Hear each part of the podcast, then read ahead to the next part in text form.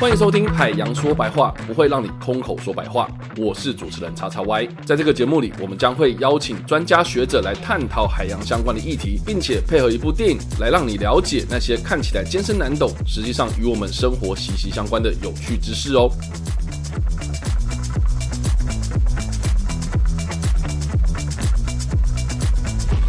好了，我们今天非常的开心，邀请到的是中山大学社会系的巴青雄巴老师。呃，主持人、各位听众，大家好，我是中山大学巴青雄老师。呃，我是原住民卢凯族，家住在屏东雾台，非常好的地方，欢迎大家常来玩。好，那另外呢，我们也非常的开心，再一次的邀请到中山大学海工系的陆小云陆老师。嗨，大家好，我是中山大学海洋环境及工程学系陆小云。那我们前面几集其实都有呃很常跟听众在空中碰面。那其实我的专长是海洋相关。那今天其实超级超级高兴可以跟巴老师对谈，这样。那我们一直会那个借用日本他们在说的，就是山是海的恋人，这样。所以我们会希望从山谈到海，那个环境的议题是永远谈不完的。谢谢。是，然后欢迎两位加入我们的讨论。那我们今天要聊聊的是呢，我家有个开心农场这部电影。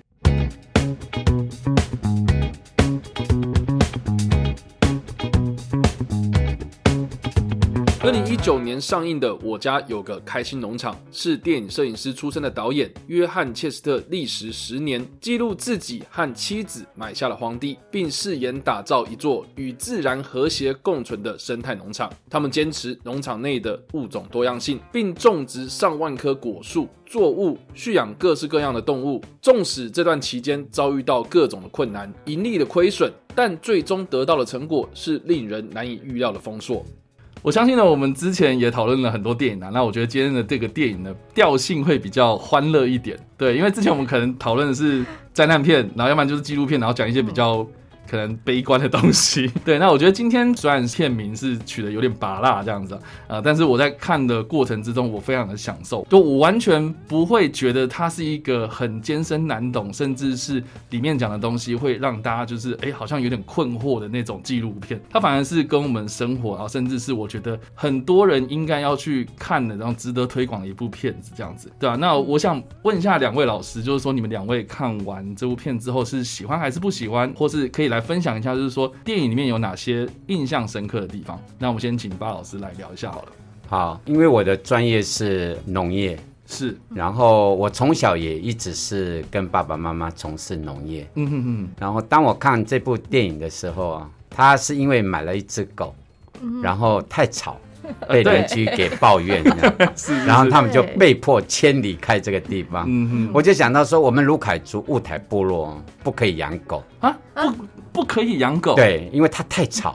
，OK，可是因为那原野真的是因为草，所以不可以。对，所以我就觉得说，哎，还蛮是跟我们部落很像，我们也不喜欢狗。OK，那为什么不让族人养狗？是因为我们在山上的生活啊，就是敦亲睦邻。啊哈，呃，你要离开这个家的时候，通常你的钥匙会留给隔壁，哦，然后我们会帮你照顾这个家，嗯所以我们不需要狗来帮我们看守这个家。，OK，对，而且它会变成是环境的一个嘈杂声。哎，不会有野狗吗？不会，不会，不会，也不会有野狗。对，OK，哇，主持人，你讲到我的痛，啊，真的，因为最近很多人也 也放猫，哦，OK，所以这个猫哈有一个对生态的一个影响。反正就是会影响这个生物多样性。嗯。哦，你说部落会有些人可能丢一些猫这样因为，观光观光发展，有人呃来放兴盛之后，有人到山上就把猫留在山上。哦，OK，对对 OK，对嗯嗯，那我还蛮好奇，那有野生的生物吗？有啊，嗯，有就是我们所熟悉的山猪啊、水鹿啊还有白鼻星啊、穿山甲，很多。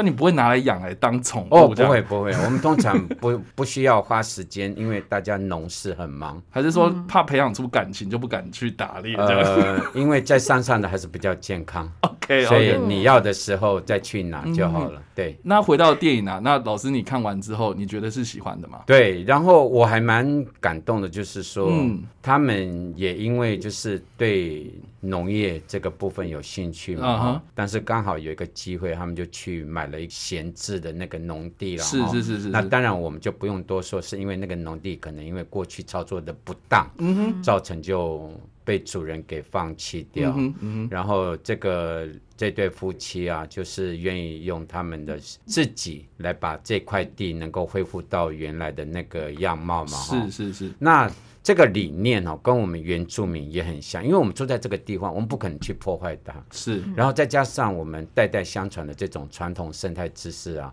都告诉我们，就说啊，你不能在这个区块，你不能做什么，你不能做什么。所以，我们某个程度上，我们在操作农业的时候都非常友善。嗯哼，然后刚好就是这对夫妻又没有农业知识背景，嗯哼，所以刚好有一个机会，就请了一个呃，顾问顾问。是哎是是是那这个顾问就很乐意把这个生物多样性的概念告诉他们嘛。是是是，所以我我觉得就是说，在原乡的部分，有很多人也是这样呢，很对原住民的环境特有兴趣哦。OK，但是呢，他来的时候，他都也不看看人家原来的生活方式，然后他就写着说：“我我是学有专精的人，然后来教导原住民。”大家。结果到最后什么都不像，就很可惜。了解了解，四不像嗯，这个应该不只是雾台发生的事情吧？我觉得很多原乡应该都会有类似的问题在。是是，这个等一下我们可以在聊电影的时候可以再更详细聊这样。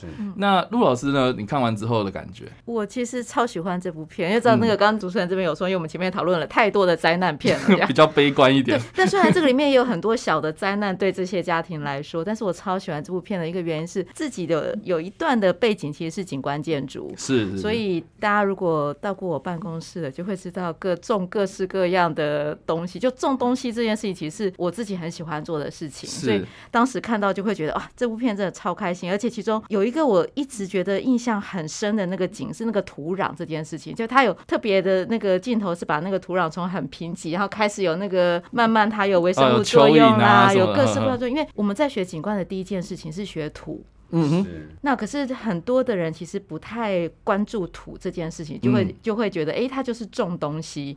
可是土你会知道，那个从真的是学那个景观说那个颗粒啦、酸碱啦、各式各样，其实那个学土这件事情是我们觉得我们会去学的第一件事情，所以觉得看到这个其实也非常的开心。而且我我本来就很想退休了，所以嗯，老师有想要就是来投入这个山林，然后去种田这样。真的，所以很想跟巴老师借一块地，我们就去去 可以吗？我去重新学习种小米。啊，是是，好很好。那刚才那个，我我接一下那个刚刚老师讲的，是是的确我蛮感动的，就是这对夫妻真的是一点农业知识都没有，然后嗯也因为有这种理念，嗯，然后就有人愿意就，所以我就觉得说，当我们有一个想法很正当性的时候，就会有人自动的会来帮我们。我觉得这个在在我们的生活经历里面的确是这样。你如果一直想要赚钱哦，你就不一定能够找得到愿意协助协助的人但是你如果当时为大众、为环境着想的时候，就会很多人乐意协助你。这是我蛮感动的地这。会不会是那个一群真的是很热情，到最后变成那个志同道合的？对外面的人可能看起来像傻瓜这样，可是就是一群很热情的人这样。是是，好了，我们我们节目进行到这边啊，终于就是有一点点这个乐观进去了吗 对对对，要不然之前哇谈的东西都一直让人家皱眉头，有没有？对啊，好啊，那我们既然就是谈到了这部片啊，我觉得这部片我觉得有两大面向可以来讨论啊。第一个就是有关于他的探讨农业这件事情，因为我觉得一般人呐、哈，对于这个农业有一个迷思。我是学环工出身的嘛，对，那所以我就是哎、大家其实对于这个呃污染啊，哦什么的，就是我们至少会有一点点可能背景知识这样。可是，一般人可能看到农田啊，哇，一片的那种绿油油，一片的那样子景观过去，然后就觉得说哇，这样很自然啊，呃，很漂亮啊，哦，我们应该都是多种田啊，哦，这样水土保持很好，什么有的没的。可是他们好像有一点点就是迷失啊，就是觉得说好像。农业就等于自然哦，这其实是我们需要去打破的一个印象，这样，所以我觉得啦哈，反而大家应该要去知道一件事情，就是说呢，农业活动或是这种土地开发过度哦，其实是一个环境破坏的元凶啊。这件事情，我觉得应该是这部片里面他第一个想要跟大家讲的，就是是单一物种种植其实是对环境一个非常大的一个伤害，这样。是。嗯嗯嗯，在在那个电影里面哈，我印象蛮深刻，就是说那个不是那个果树哦，爬满那个蜗牛蜗牛蜗牛很恐怖哎。嗯然后我就想说哇，这个干嘛？就干脆就喷农药就好了哈。后来那个主人嘛，他就说，其实他遇到事情说，先想一想，是不是可以找到就是生物彼此之间的这种。制衡对制衡的方式，后来就解决的办法就是那个鸭子跑出来，我就想到哦，当我看到这一幕的时候，台湾有一个叫鸭尖道，有没有啊？是，就说那个什么，有一个官牛也是从那个这是什么？福寿螺，福寿螺啦，对，这也是一个在。呃，水稻一个很重要的这个虫害嘛，哈，它现在就很流行那种把鱼啊放在那个水稻田里面，或者是鸭子这样子。哎，还有什么老鹰红豆啊？对对对对对，所以这慢慢，我觉得这个电影某个程度上，它在环境上的影响还是有。我们其实如果那个生态会讲说，哎，每一个物种其实在它的生态链里面、生态系统里面都有一个它的 niche，就它的地位或是位阶。所以刚主持人这边提到那个单一种植哦，如果你看到那个整片绿油油，真的其实有的时候不见得是好事哎，说实话。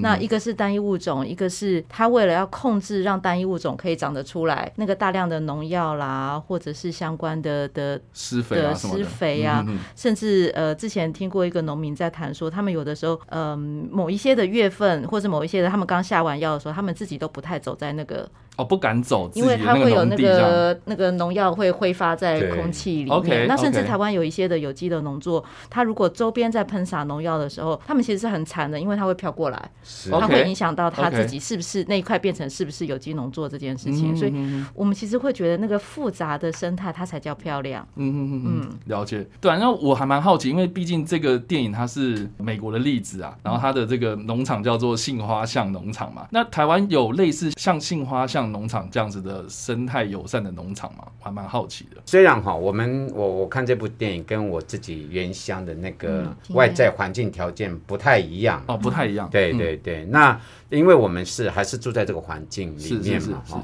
我先讲那个单一栽培作物是当时的那个原来废弃这个是因为单一栽培作物是原因之一嘛？对对对，有一阵子那个台湾有一个很有名的作物叫台湾里嘛。嗯，对，然后就是哇，大家就以为说它可以变浅，变得很快嘛。然后有人就讲说啊，山上的环境这么好啊，你们能不能帮我们种？然后就跟族人讲说，你要只种那个台湾梨。结果后来发现 哦，怎么虫害很严重？然后啊，那个族人也不知道用农药，也不知道是怎么处理嘛，哈。结果到最后啊，族人就反而就是产量就受影响。嗯，所以反而就是我们原来在山上。的那种混作栽培的方式，嗯哼，很好，就是说不同的作物啊，哈，在一块田里面种植，然后它的那个生长时间跟那个采收时间都不一样，嗯哼，所以我们是可以在不同的时间呃采收，然后我们种植的也它也可以产生一个生物防治。嗯，对对对，所以我们不需要请族人，就是说从外面买那个农药去喷洒，是我们就可以省掉这个部分。那这个是族人在多样性跟单一栽培很明显的一个看到的现象，这样。因为我觉得比较直接的是，因为为什么要单一物种，或是哎，为什么大家开始就是呃，像刚刚老师讲到那个藜麦这部分，就是他可能是觉得说，哦，我现在大家流行这个，所以我要赶快去。跟风这样子，是，所以我要赚这个热钱这样，对。可是，哎，这个也是经这种市场导向或是经济诱因嘛，所以才导致就是说啊，大家可能会有这样的方式这样。可是。就像电影里面讲的，我知道说这个生态友善是很好的一件事情，我也该去做这件事情。可是我要先认知到，就是说，哎，我可能一开始不会成功。像这部片里面，他已经认知到说他十年不会赚钱的这样子。我相信这应该是很多人比较却步去做生态友善农场的一个很大的一个原因呢。是，对吧？老师，你在做这个农业推广的时候，应该有多少遇到这种问题吧？是，像我我举个例哈，在那个电影里面，不是他们有遇到。台风、豪雨嘛，哈，还有豪雨然后火灾，对对对，那个八八水灾算是大家记忆犹新啊，是是是。当时那个雾台原乡这边也是有几个部落都被迫迁移嘛，哈，嗯，当时哈我去的时候，地层滑动主要还是在聚落。就是盖房子的，对，盖房子，因为因为呃，可能我们要包公共工程的时候，还是要有那种有证照的土木技师才能够承包公家的工程嘛。嗯哼，所以他可能在做设计这种规划的时候，并不一定考量在地环境的那个自然现象，哦怎么水自然排除这样。是老师说是他为了要符合法规、建筑法规，所以他用比较就是可能适用于平地的这种对建筑对对对。的方式。或者是也不熟悉山地的状况。是对是是 OK，然后就是因为每一户人家就变成都有排水沟，OK。结果这次八八水灾水太多嘛，就溢出来嘛，就会就整个那个水啊就会呃掏空那个嗯地地层，就会整个滑动。嗯。那但是有个现象哦，没有农地是滑动的。哦。嗯哼。因为哈、那个我们卢凯族的那个操作啊，我们主要还是用传统的那种锄头啊，我们没有去大量去整地整，地。没有机械，因为族人很知道，就是说在那个地方啊，主要还是那个土壤层。然后下面有大量的这个页岩，哦所以你如果用机器开挖的话，会破坏它的结构。嗯哼嗯哼所以这个在我们雾台部落里面哈、这个在因应气候变迁哦，从八八水灾的时候就看知道。之前有人质疑我们说啊，你们这个操作方法好像。一旦好大雨啊，整个土壤层就被冲刷掉。其实，在八八水灾就得到一个很好的证据，就是说，族人过去所操作的，真的它是友善环境，然后它也可以应应当代一直气候变迁造成的这个冲击。这样，嗯但是好好奇哦，那老师你们种的物种，就比如说刚刚老师说混种啊，或者这些，嗯会不会因为也有因为混种，所以它的根系或者它不同的东西对土壤的保护程度是不一样的？哦，老师这个问题也提得很好。我举个例，我们就用小米混作栽培嘛，哈、我们混作栽培有小米、玉米、台湾李、树豆、甘薯、米豆、南瓜，还有高粱。这几个作物我们就可以分两类，一个是往上长的，一个像那个什么南瓜、地瓜是匍匐的嘛，所以它的生长空间就没有产生竞争。OK，然后这个往上长的小米啊、玉米啊，采收完了之后，接着那个什么匍匐的作物就散开来，就它的叶子就覆盖在整个地表上嘛。所以当土壤下那个下雨的时候，打到叶子啊，就不会直接冲刷到土壤。土壤好好好好所以那这种覆盖作物有两个好处，一个就是避免雨水直接冲刷土壤，另外一个就是说它防止那个土壤的水分快速的蒸散。是是是所以它，你看这种操作方法多好，但是哈、那个很重要，就是说，因为我们不是以市场为导向，我们主要就是还是自己文化的需要，嗯，对，所以我们不会贪心说我一定要赚钱，我们不需要这样，我们就很开心的在山上有吃，然后环境很舒适，不然这样两位才有机会到山上 看风景这样子。你说一一种自给自足的一个对对嗯。是，那这样的话，真的就不需要外界的协助了吗？还是需要了，因为这个社会也在发展嘛，哈、观光嘛。当然，你们可能来的话，还是希望会品尝在地的这个作物了哈。但是毕竟这些还是量少嘛，所以像我们还是也有慢慢也有接受什么面啊、面食啊。米类啊，这个我们还是有接受，所以我们也不是完全隔绝外面的跟，对对对，我们还是有接受外面的食物。嗯嗯嗯。那另外我自己也蛮想要提到一点，就是说，因为这部片他已经认识到，就是前十年是不会赚钱的这样子，所以他会有点像是接受环境造成的一些伤害，自然的天灾，然后对它的这些产能啊或者什么，就是会降低啊，然后可能会有一些损失这样子。可是对于这个生态友善的农业来讲啊，我们大家也都知道说，当然要去做，可是毕竟大家都是出来要赚钱的，然后要养饱自己的肚子，在推广上面啊，会不会是因为这样子的一个因素，所以会让很多人却步啦？大家可能就是会哎，觉得哦，那我不如就是回去做单一作物就好了。我不知道你们有没有看过其他的案例了，嗯。但是就只现在哈，嗯，哎，我们一直想说，希望能够让年轻人回乡嘛，嗯哼，那他们第一个想到的就是说，他到底这个